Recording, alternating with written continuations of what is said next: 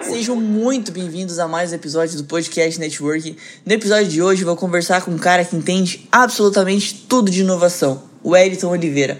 O Wellington é sócio fundador da Evolve MVP, uma empresa que ajuda os empreendedores a validarem suas ideias de negócio e desenvolverem seus protótipos. Corre que o episódio ficou incrível! Bem-vindos ao podcast Networking com Fernanda Piaia. Você já se sentiu perdido? Desorientado? Agora imagina se você pudesse conversar cara a cara com pessoas que estão anos na sua frente, que são referência em suas áreas. Esse é o objetivo do nosso podcast. Queremos conectar você a pessoas que fazem a diferença no mundo e que são referência naquilo que fazem. Olá, sejam muito bem-vindos a mais um episódio do Podcast Networking. Hoje eu vou falar com um cara que entende absolutamente tudo sobre inovação, o CEO da Evolve MVP, Wellington Oliveira. É um prazer muito grande ter você aqui. Oi, é, oi Fernanda, muito, muito obrigado pelo convite. Estou muito feliz de estar aqui também, tá? Vai ser bem legal essa nossa conversa aqui nesses próximos ah, cara, minutos. tenho certeza. Bom, Wellington, para quem não te conhece, já quero começar te desafiando a contar a sua história em 49 segundos. Será que você consegue? vamos lá, vamos tentar, vamos tentar. Bom, vou começar. Começar? Ah, beleza. Então, eu sou o Wellington, eu tenho 32 anos, eu nasci em Roncador, que é uma cidade minúscula do interior do Paraná, tem menos de 10 mil habitantes, né? Eu sou filho de uma professora e de um agricultor, vendedor barra turco. Vocês não estão vendo a minha cara, mas a gente tem descendência, então, assim, no sangue, inclusive, né? Ah, é, eu sempre gostei, assim, de desmontar e construir coisas, os meus brinquedos eu mesmo fazia. Eu lembro que eu comprava gibi, assim, e eu desenhava meus próprios gibis a partir daquele que eu comprava.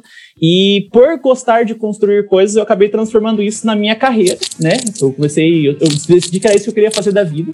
E eu passei a, a partir daí estudar e aprender a construir coisas, certo?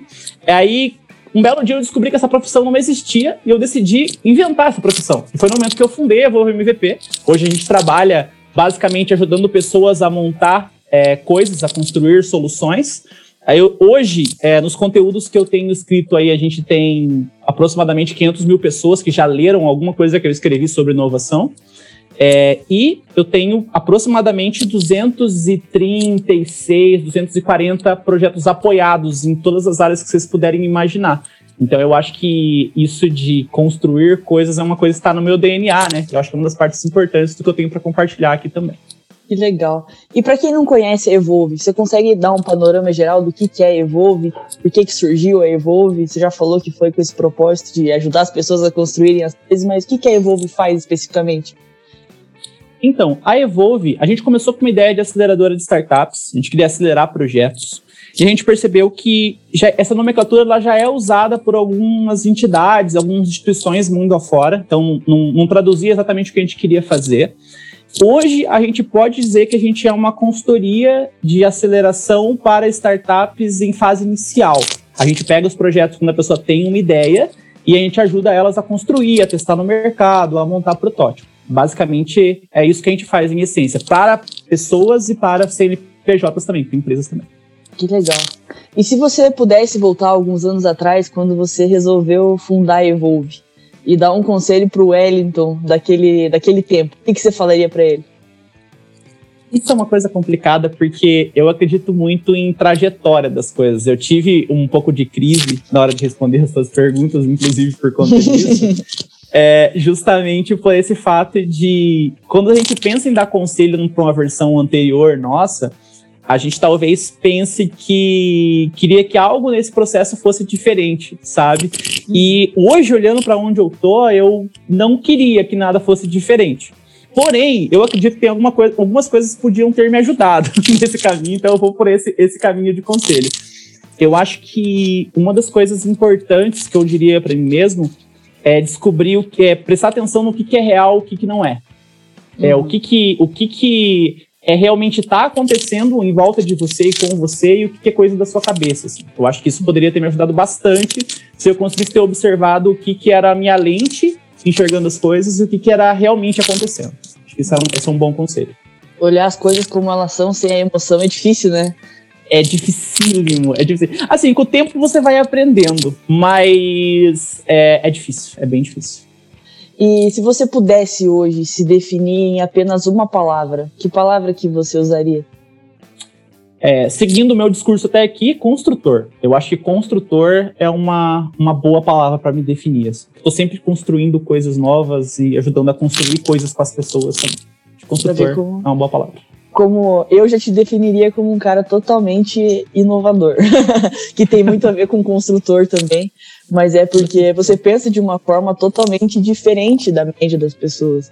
É, eu a gente está aqui há um tempão hoje já conversando e conversar com você abre a cabeça, abre a mente, você consegue trazer um lado diferente das coisas.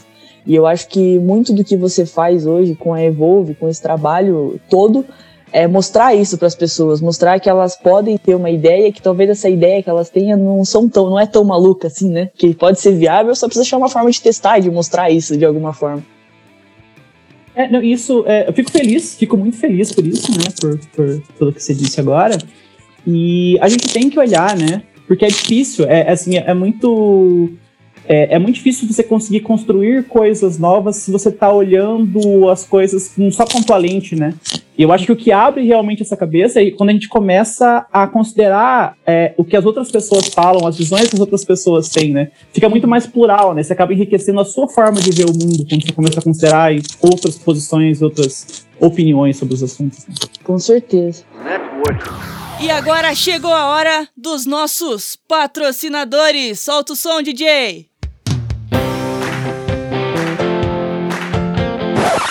É. Fernanda? Psst. A gente não tem patrocinadores. Networking. E tem alguma, alguma frase, alguma citação, algo que você tenha lido, tem que tenha te marcado de alguma forma diferente? Tem várias. tem várias. Eu tenho um bloco de notas, momento, coisas que eu não conto para ninguém e tô contando aqui.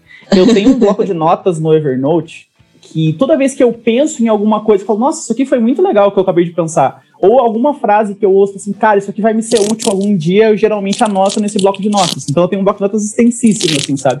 geralmente eu anoto qual é a frase e qual foi o contexto que eu ouvi ela. Eu acho que uma das frases mais importantes que eu ouvi na minha vida foi numa aula na graduação e a professora nossa de eu sou bacharel em design, tá? Minha primeira formação é bacharel em design, mas é, era uma aula de exper experimentações criativas com a cor. Era uma aula optativa e a professora falou na aula uma frase que eu nunca mais esqueci, que ela falava muito assim, ah, porque é fácil ser rebelde quando você não sabe do que você está falando. Né? Era mais ou menos essa era a ideia, porque assim, a galera quer revolucionar as coisas, mas eles não têm ideia do que está acontecendo, não sabem qual é a mecânica das coisas. E a frase que ela usou foi muito perspicaz, foi a que você precisa de repertório para subverter. Eu achei essa frase animal, assim, sabe? E eu uso ela para tudo. Porque, pensa, quando você quer construir um bom produto, quando você quer inovar, né? para você conseguir inovar, é difícil você sem repertório nenhum sobre nada conseguir criar uma coisa nova. Que é coisas novas, é, é, e, e, essa é a antítese que a gente fala em inovação, né? Uhum. Para construir coisas novas, você tem que conhecer muitas coisas iguais. Porque geralmente é uma mistura das coisas iguais que vem as coisas novas, né? Então, é, essa, essa ideia de você precisa de repertório para subverter, quando a gente fala o que, que é repertório, você precisa estudar, você precisa testar sozinho, você precisa ver outras coisas, ver outros pontos de vista, porque a partir da, da soma dessas visões que você consegue construir, a soma desse repertório te permite construir coisas mais legais. E a gente tem uma noção que não vai fazer algo muito diferente, muito absurdo, muito inteligente, mas na verdade muitas vezes é fazer algo muito simples, né? É o contrário, pegar algo complexo e conseguir transformar em uma forma simples. E tem que ter muito conhecimento, muita base por trás para conseguir fazer isso é, nem toda inovação necessariamente é nova, né? Não é, uma, não é uma coisa. É que a gente tem uma carga em cima de algumas palavras, né? Hum. Por exemplo, inovação tem uma carga muito forte em cima. É, criatividade tem uma carga muito forte em cima, que ah, você nasceu com o dom de ser inovador. E no fim das contas é trabalho, né? E muitas vezes, por exemplo, muita inovação, ela não necessariamente é uma coisa muito nova que ninguém nunca viu. É uma forma melhor de fazer uma coisa que era feita de outra forma antes, né? Uhum. Então, assim, dá para falar horas de inovação, mas é, inovação, no fim das contas, é fazer uma coisa nova. É que inovação, se a gente for pegar o conceito acadêmico mesmo, né? É, ela é um conceito econômico, né? É um conceito econômico, é uma coisa que você inventa e que gera excedente de valor, gera valor econômico para várias pessoas. Inovar em si é esse processo de, de resolver problemas de, formas, de, for, de uma forma melhor, a gente poderia dizer assim. Né? Que legal. E se você fosse dar um conselho para alguém assim que tá totalmente perdido, o que, que você falaria para essa pessoa? Então, é, a primeira coisa que eu diria é que assim, ó, e isso é uma coisa interessante para quem tá ouvindo e pra gente também. Eu, eu parei para refletir sobre essa pergunta ontem, né? E primeira coisa é que se você não tá perdido, você provavelmente tá mal informado. Esse é o primeiro ponto. Porque toda vez que você pensa assim, ó, pense, parem para pensar agora é, sobre o fato de estar perdido. Se você para para pensar sobre isso, você já começa a duvidar sobre o fato de você não estar perdido também, né? Então, assim, a gente não tem muita certeza sobre muita coisa, né? Então, eu acho que o grande, a grande questão que pode te ajudar caso você esteja perdido é justamente isso de talvez encontrar uma coisa que você goste. Eu acho que é mais sobre a vida, assim, sabe? Porque a primeira coisa. Porque assim, se você tá perdido, a primeira coisa que você tem que olhar é pra dentro de você mesmo. Você tá perdido porque é você que está perdido. Certo? Uhum. Então, o primeiro ponto que eu diria, assim, e funcionou comigo nos momentos que eu achei que eu tava perdido, que eu encontrei perdido em situações, era justamente pensar o que, que eu quero, né? O, que, que, o que, que me faz feliz, o que, que já me fez feliz, e como que eu quero fazer mais disso né? Como que eu consigo chegar onde eu quero? Talvez é o primeiro passo. Porque é difícil, né? Se você não sabe para onde você quer ir, ou pelo menos não tem um indicativo de para onde que você quer ir, você sempre vai estar tá perdido, né? Você sempre Sim, vai estar tá andando, você nunca sabe onde você vai estar. Tá. Então eu acho que mesmo o mundo sendo um lugar tão caótico e a gente não ter certeza nem sobre o que a gente quer, uhum. é, e por isso que eu falo, procure o que já te fez feliz, a gente tem histórico, né? Então, assim, em algum momento da tua vida você já fez uma coisa que você gostou e você já ficou feliz em relação a isso. E pode ser que isso seja uma coisa que você queira repetir. E tentar repetir isso pode te mostrar um caminho para seguir, sabe? Que legal. E o que, que você entende como fé? Essa pergunta foi pesada. é engraçado, gente, porque essas coisas a gente só para pra pensar quando alguém pergunta. No dia a dia você não para pra perguntar. Eu não achei pensa, sensacional né? essa pergunta. Eu achei sensacional. Porque tem várias coisas que a gente repete e a gente não sabe nem por que a gente repete. E quando a Fernanda me fez essa pergunta, né, eu fiquei pensando justamente sobre. É, assim, como que eu, o, o que eu responderia de bate-pronto se alguém me parasse e me perguntasse o que é fé? Eu falo, ah, fé é quando você acredita em alguma coisa. Fé é uhum. crença em algo. Né? Só que eu achei a resposta muito pobre. Confesso que a minha resposta, eu achei, cara, eu consigo dar uma resposta melhor do que essa. O que, que eu fiz? Eu fui ler sobre, né? Eu falei, cara, alguém deve ter uma definição boa de fé na qual eu posso me embasar, eu posso entender, porque é uma resposta muito crua, né? Sim. A minha resposta sobre fé. E daí, assim, eu cheguei, a, eu fui pesquisar e eu descobri, não sei se alguém já fez esse momento, momento... Reflexivo? É, é, não, é revisão literária sobre fé aqui. Já fez, desculpa, vou fazer de novo. que é assim: é, a palavra fé ela é originária do hebraico, até onde eu consegui encontrar, e ela, a origem dela é emunar, se eu não me engano, se eu não me engano. Que é uma passagem da. Tem, tem alguma coisa relacionada com a Páscoa, alguma. Não vou, não vou, não vou me estender muito para não falar besteira. Mas assim, é, vem do hebraico e é a junção de, de duas palavras, né? Que é Amã e Emet, que é a verdade, né? Amã é verdade, é, emet é verdade e amã é dizer, né? Então, eu comecei a pesquisar, porque quando a gente fala sobre fé, a gente fala muito dessa visão religiosa, né? Já cai direto, tipo assim, ah, a, a, ligação de fé é diretamente religiosa. Você sempre vai ter uma ligação com o cristianismo quando a gente fala de fé. Até pela, pela herança do hebraico e por traduções da Bíblia e tal. E tem uma outra frase que eu ouvi nesse meio do caminho, que porque justamente a gente traduziu fé de um conceito que era a junção de dois outra, duas outras coisas, né? E se a gente pegar palavras mais antigas, assim, vocês vão perceber que quando a gente vai falar de sentimentos, por exemplo, amor, por exemplo, é, para línguas mais antigas, o significado não é exatamente igual ao nosso. É igual você querer traduzir saudade para outros idiomas, né? Você nunca, tipo, não tem uma palavra correspondente exatamente para saudade em outros idiomas como a gente trata em português. Só tem então, no é português. Exatamente. É sempre bom fazer essas revisões. Quando alguém te pergunta o que é fé, você fala, putz, cara, tenho que eu repetir a vida inteira. Mas se eu acho que é realmente isso, eu tô repetindo a coisa que é certa, é uma outra conversa. Então, eu encontrei uma outra frase que é, que é interessante, que é uma frase italiana, que, que diz que cada tradução é uma traição. Eu não vou tentar falar em italiano, eu tenho ela escrita em italiano, eu não vou tentar. mas assim, que cada tradução é uma traição. Porque a gente perde, às vezes o tradutor ele faz o melhor que ele pode para trazer a palavra pra gente, né? Então, toda essa volta para dizer que o quê? Que olhando tudo isso e pensando tudo isso, é, a minha visão de fé, ela tá muito ligada a ter certeza em algo. Tipo, o que, que, o que, que é uma. Se você perguntar para mim o que, que é, é fé, é quando você tem certeza em algo. E esse, esse, algo é muito plural, né? Esse algo pode ser religião, esse algo pode ser em você mesmo, esse algo pode ser na sua trajetória. Eu vou dizer para vocês que hoje eu tenho fé em que as coisas sempre melhoram no caminho, com o tempo. Eu, eu acredito muito em trajetória, acredito muito no algo. E eu acredito no algo, e isso tem um pouco a ver com fé, até se vocês pegarem algumas passagens mais religiosas disso, né, de, do, do conceito uhum. de fé, vocês vão encontrar que você tem fé quando você experiencia algo. Não é, a fé não é só acreditar em algo. A fé está ligada em acreditar nisso e experienciar isso e, e, e é, é uma coisa automática para você. Então, eu acredito em trajetória porque as coisas têm melhorado para mim no tempo. Eu já provei que as coisas com o tempo melhoram. Elas sempre estão melhores. Então, se eu puder dizer o que, que é fé para mim, é acreditar que as coisas sempre vão estar melhores do que elas estão por já ter, já ter, vivido isso. Né? Olha, eu vou te falar uma coisa. Tá para nascer uma resposta mais completa sobre o que, que é fé nesse podcast. Porque você foi na etimologia da palavra para falar algo que realmente é o que eu acredito também. Fé, não sei, é, é uma pergunta que eu gosto muito de fazer.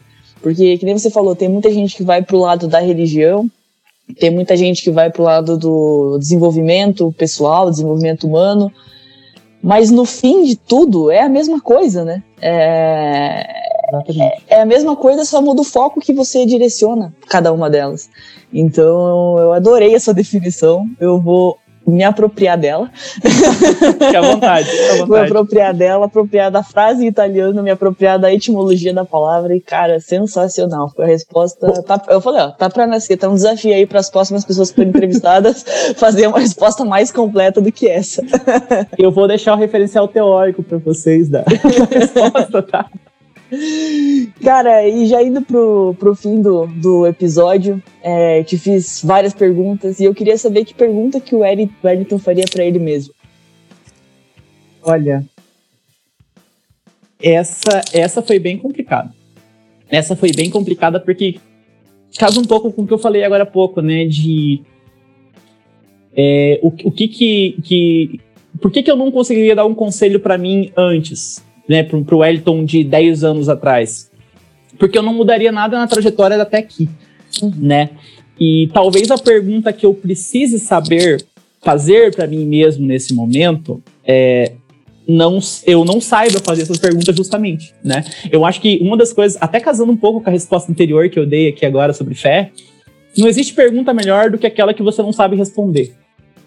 Cara, essa, essa é uma das coisas mais legais, assim, tipo, eu gostei muito de responder as coisas no podcast aqui, justamente porque são várias coisas que, cara, eu nunca tinha parado pra pensar no negócio. E é sensacional ter que parar e pesquisar para ter uma resposta das coisas, sabe? Uhum. Então, eu acho que o que eu me perguntaria para mim mesmo, hoje, é o que, que, é a coisa que mais me incomoda.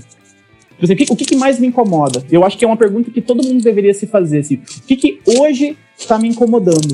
Porque geralmente as tuas oportunidades de crescimento, elas estão justamente nos lugares que mais te incomodam. A gente cresce sob pressão, né?